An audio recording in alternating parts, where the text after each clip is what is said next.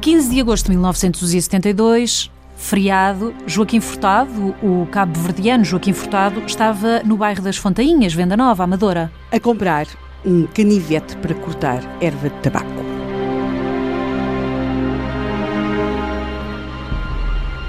O ódio nunca se esquece de marcar encontro. Um canivete que lhe valeu a morte. O que é que aconteceu nesse feriado dia 15? Bem, para nós percebermos o que aconteceu nesse feriado dia 15, e já sabemos que a sua morte decorre de um conflito entre cabo-verdianos e ciganos uh, nesse bairro das Fontainhas. Mas como começou? Ele queria um temos... que pertencia a uma família Não, cigana? Não, absolutamente nada disso. Ele, para percebermos isso, temos de perceber que 15 de agosto foi uma terça-feira. Ou seja, dois dias antes tinha sido domingo. E o Kim Furtado fez nesse domingo aquilo que também fez depois no dia 15 de agosto. Levantou-se mais tarde, levou a sua roupa e no domingo ele não foi comprar uh, um canivete para a zona das Fontainhas, um canivete para cortar a erva de tabaco, foi com os seus patrícios para a zona de Massamá.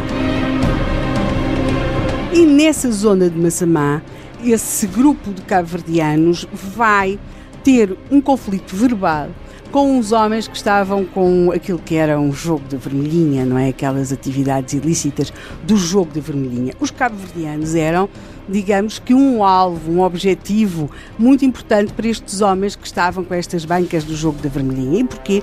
Porque estes homens que tinham vindo de Cabo Verde tinham, além de uma notável capacidade de trabalho, uma ainda mais impressionante capacidade de poupança. Todos os anos, jornalistas, quando saíam as contas dos ultramares, ficavam absolutamente fascinados com aquilo que estes homens conseguiam transferir para as suas famílias que estavam em Cabo Verde. Portanto, eles tinham, geralmente, sempre dinheiro no bolso. E quando chegavam a essas coisas, dessas feiras, dessas, eh, dessas periferias urbanas de Lisboa, eles acabavam sempre por ser vistos como excelentes clientes, fosse do que quer que fosse, porque eles de facto traziam sempre dinheiro, dinheiro. consigo. E isso vem a saber-se, porque tudo isto só é alvo de notícias muito depois, isto vem a saber-se uh, fez com que os homens da Vermelhinha se interessassem pelo grupo onde está o Kim Furtado e leva a uma certa polémica entre eles, porque há uns que acham que não se deve jogar, que só os vão enganar, outros acham que não, que vão jogar e que conseguem perfeitamente fazer frente a quem os pretende enganar. E Joaquim e, jogava eles acabam a ter uma contenda entre o joga, não joga, o paga, o recebe, o enganaste, isto é engano, tudo isto, e claro, associado a esses homens da vermelhinha vai aparecer um grupo que os jornalistas identificam como ciganos e que a população conhecia como folgadores. Folgadores? Folgadores. Mas é... o que é que significava essa expressão de folgadores? Bem, não sei se folgavam à conta dos outros, se tinham uma vida folgada, fosse o que fosse, estavam associados a umas práticas, quer de jogo, quer de venda de alguns objetos.